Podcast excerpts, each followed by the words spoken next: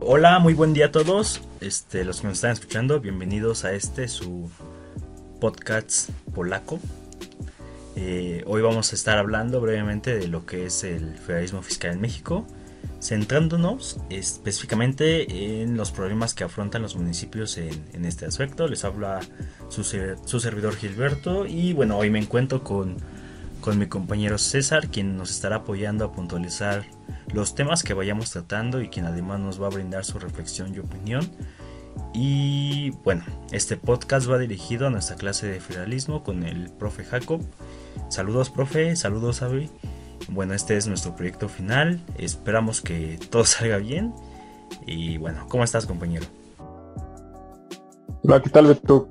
Este, pues muy bien, gracias. Esperando que te encuentres eh, también tú muy bien.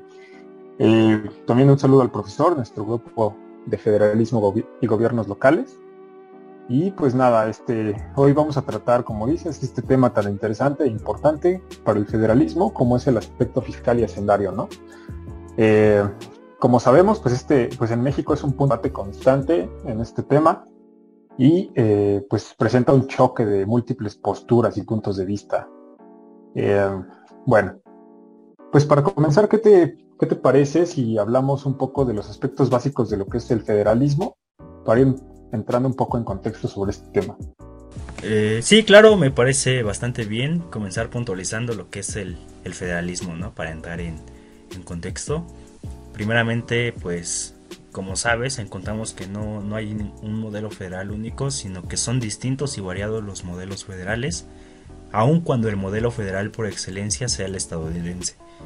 De cualquier forma, sí, considero que existen características esenciales del modelo federal, las cuales bien podrían ser una constitución política, ¿no? Que rige que rija como norma del Estado, una división de poderes en ejecutivo, legislativo y judicial, y la división de competencias en dos o más niveles, que pues en nuestro caso son tres, ¿no? El federal, estatal y, y municipal.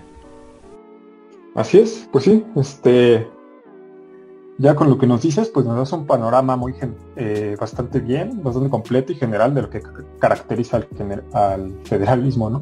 Eh, pues yo, digamos, de manera complementaria, pues solo podría decir, pues este, bueno, decir este bonito lema, ¿no? Que ya todos conocemos de que el federalismo es la unidad en la diversidad, ¿no? Sí, eh, Pues con esto básicamente se rescata uno de los factores esenciales de los estados federales, que es la existencia de la pluralidad, que puede presentarse debido, digamos, a rasgos regionales, culturales, territoriales, por grupos étnicos o incluso por arreglos políticos que se van gestando a lo largo de la historia de los países, ¿no?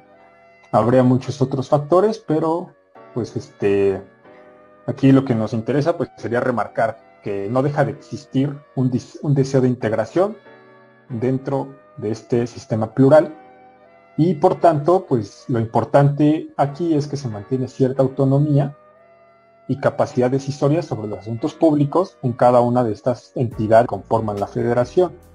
Eh, pues entre ellos, entre estos, eh, entre estas cualidades, pues está la gestión tributaria, que es una de las cuestiones que nos interesará tratar hoy en el tema del federalismo fiscal.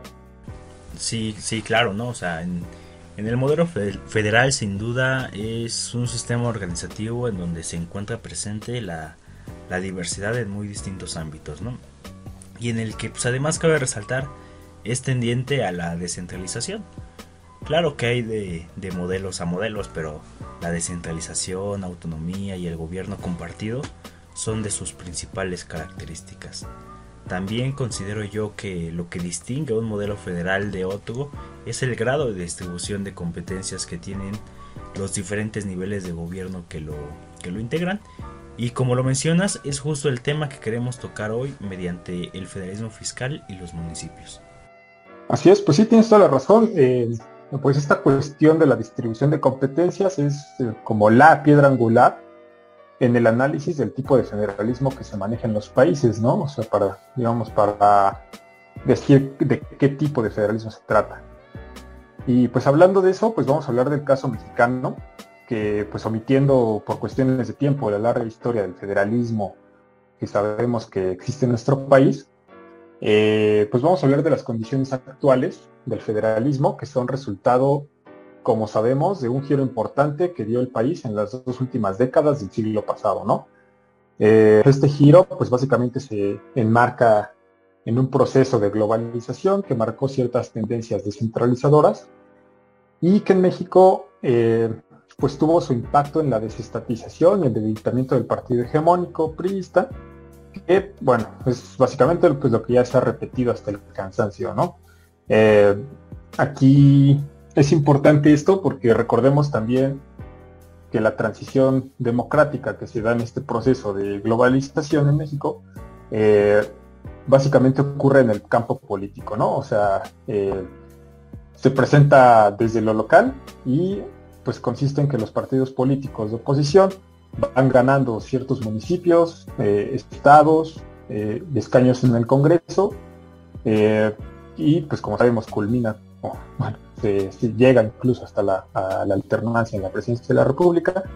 Y eh, pues a raíz de esto es que se comienza a generar un fuerte debate por eh, descentralizar ciertas atribuciones y también la asignación de recursos para ejercerlos desde los eh, desde las localidades sobre todo y que este, se gesta pues a través de reformas que se dan en el Congreso Federal en el Congreso de la Unión, y que resulta, por ejemplo, en el Sistema Nacional de Coordinación Fiscal, del que vamos a estar hablando eh, un poco más a detalle en unos minutos.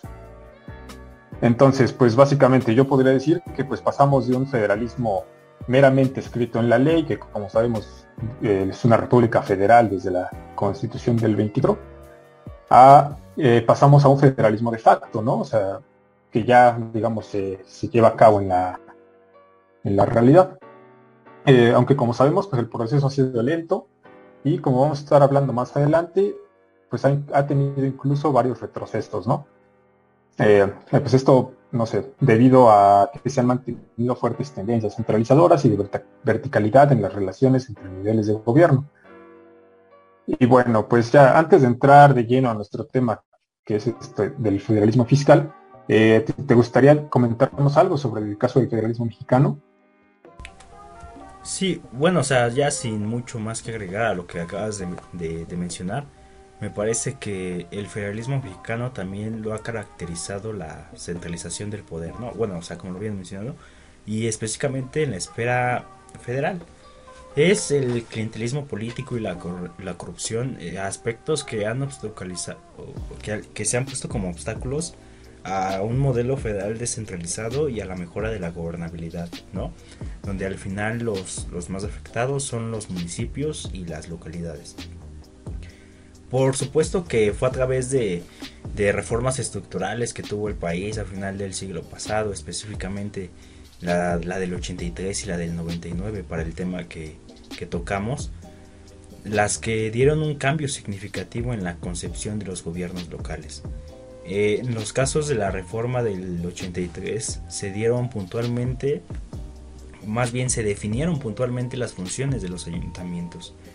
Y en la reforma del 99 se definió a los ayuntamientos como instancias de gobierno con un marco de competencia exclusivo.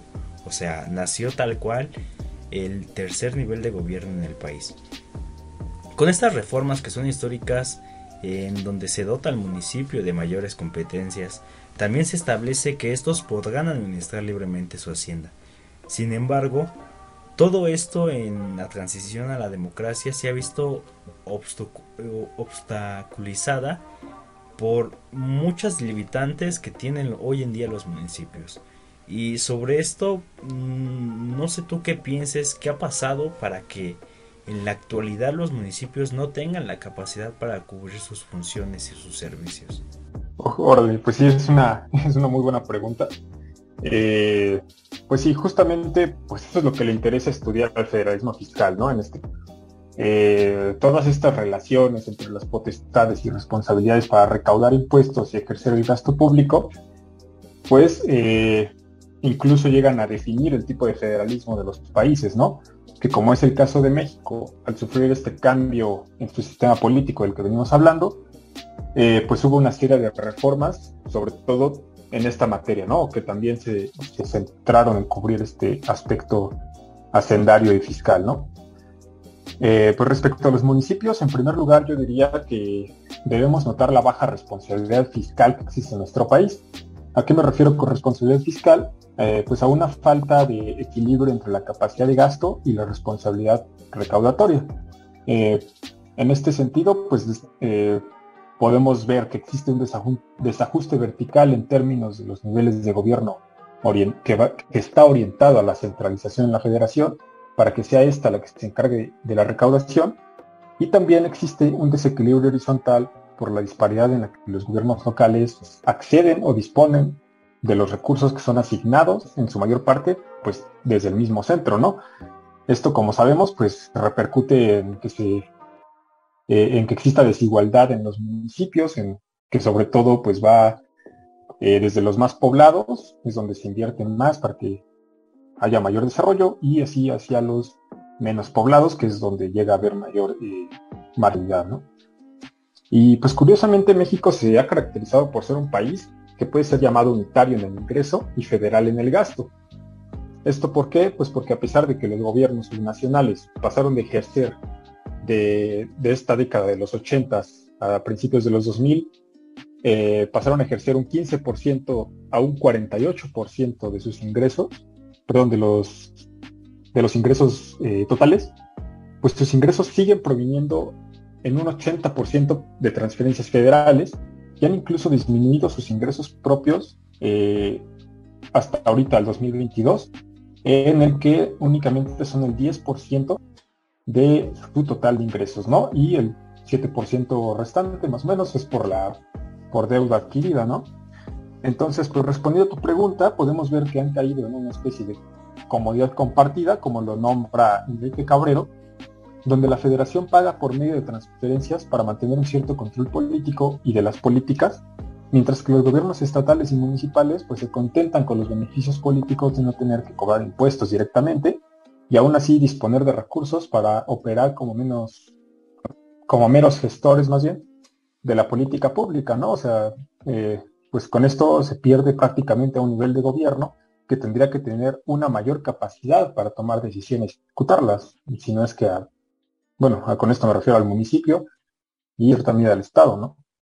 Eh, y bueno, toda esta situación del federalismo mexicano, pues nos lleva a hablar, como vemos, del origen de este arreglo federal bajo el que vivimos ahorita en el ámbito tributario, que se da en el Sistema Nacional de Coordinación Fiscal. Eh, ¿Qué nos puedes decir al respecto, eh, querido Beto? Sí, sí, sí, o sea, en, toda esta parte eh, del Sistema Nacional de Coordinación Fiscal encontramos su origen y su fundamento en la Ley de Coordinación Fiscal, ¿no? La cual se encuentra en vigor desde el año de 1980 básicamente, esta ley nace para regular la cooperación entre la federación y las entidades federativas, y estas con sus municipios. Todo esto pues, en materia de participación de los ingresos federales. Para, para este efecto de la ley, se delimitan las competencias para los, tres para los tres órdenes de gobierno. Los estados renuncian a recaudar algunos de sus impuestos dejándolos a la federación a cambio de recibir participaciones federales.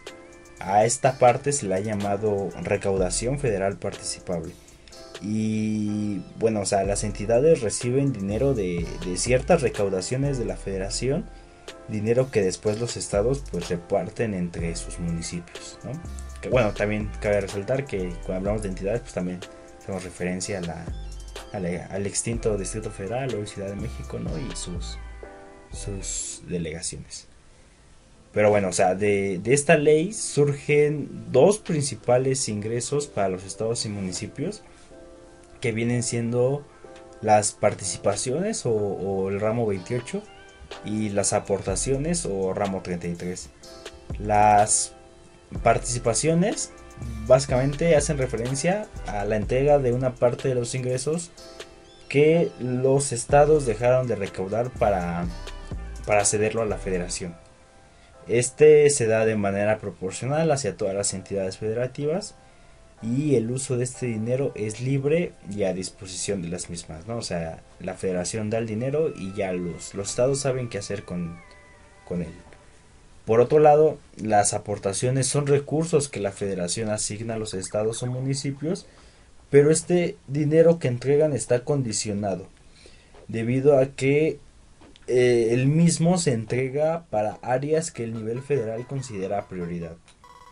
Estos fondos de aportaciones federales incluyen áreas como educación, salud, infraestructura, tecnología, seguridad, desarrollo, todo eso que son pues áreas que, la federación considera importantes.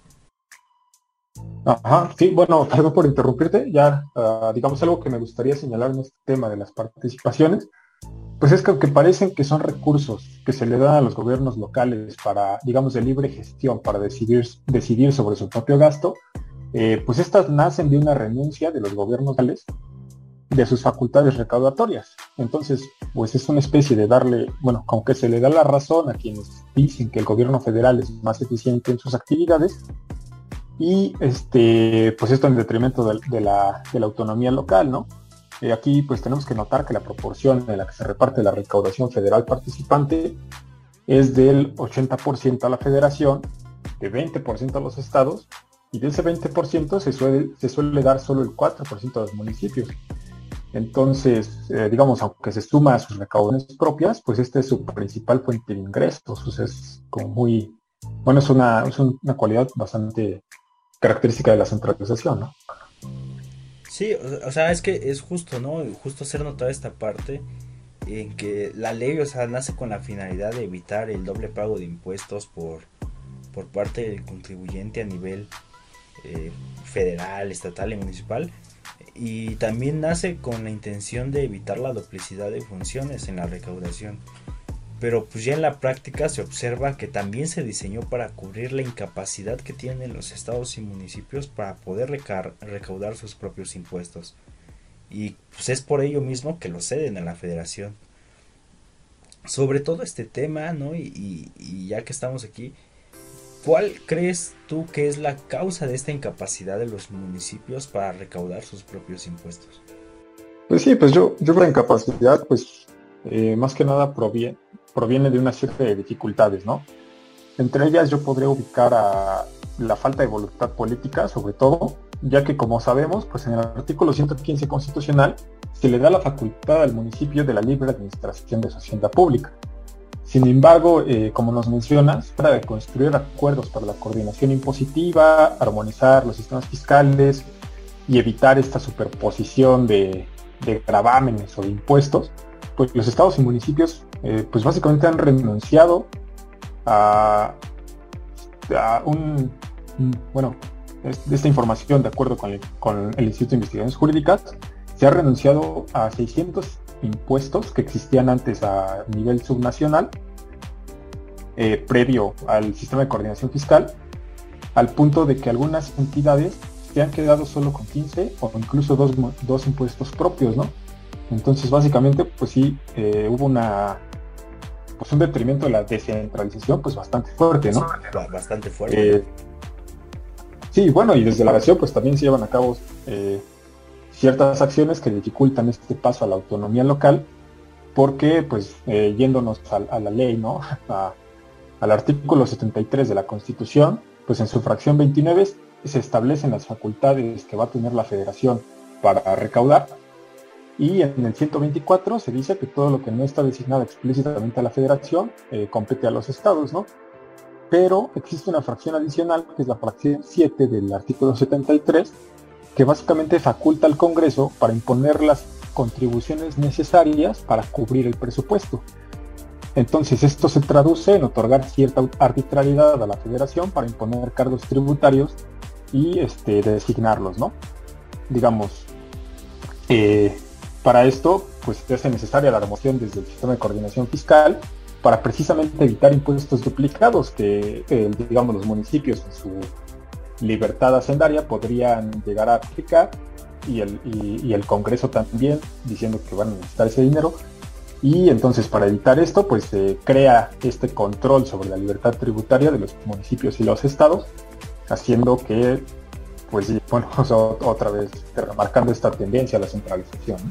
Sí, sí, sí, y perdón que te interrumpa, ¿no? Pero, o sea, también esto tenemos que sumar lo que viene en el artículo 58 de la Ley Federal de Responsabilidad Hacendaria, ¿no? En la cual se establece que el presupuesto de egresos en turno se le puede realizar las adecuaciones presupuestarias que se crean convenientes, ¿no? Siempre y cuando pues, estén justificadas. Lo cual, pues en sí mismo no está mal, ¿no? Porque puede que haya la necesidad de, hacer adecuaciones, ¿no? Como en la pandemia. Pero eh, eh, este artículo también se presta bastante, y como ha sido con los años, a que el Poder Ejecutivo haga lo que quiera con el presupuesto. O sea, siendo que supone que esta ley ya, ya, ya, ya encuentra pues, una forma de modificar lo que ya estaba preestablecido al inicio del año fiscal, ¿no? Así es, sí, pues sí, se tienen que tener, eh, como dice, ciertas facultades para poner modificar el presupuesto porque pues efectivamente se hace desde antes, eh, pero digamos se, vuelve una herramienta, ¿no? desde, sobre todo desde el Poder Ejecutivo presidente, pues para modificar, digamos, eh, discrecionalmente, ¿no? Y bueno, este, pues ya volviendo a la pregunta sobre la incapacidad de los municipios, pues podemos eh, hablar de este icónico ejemplo, digamos, de lo que es el impuesto predial, que es una de las fuentes más importantes de recaudación local.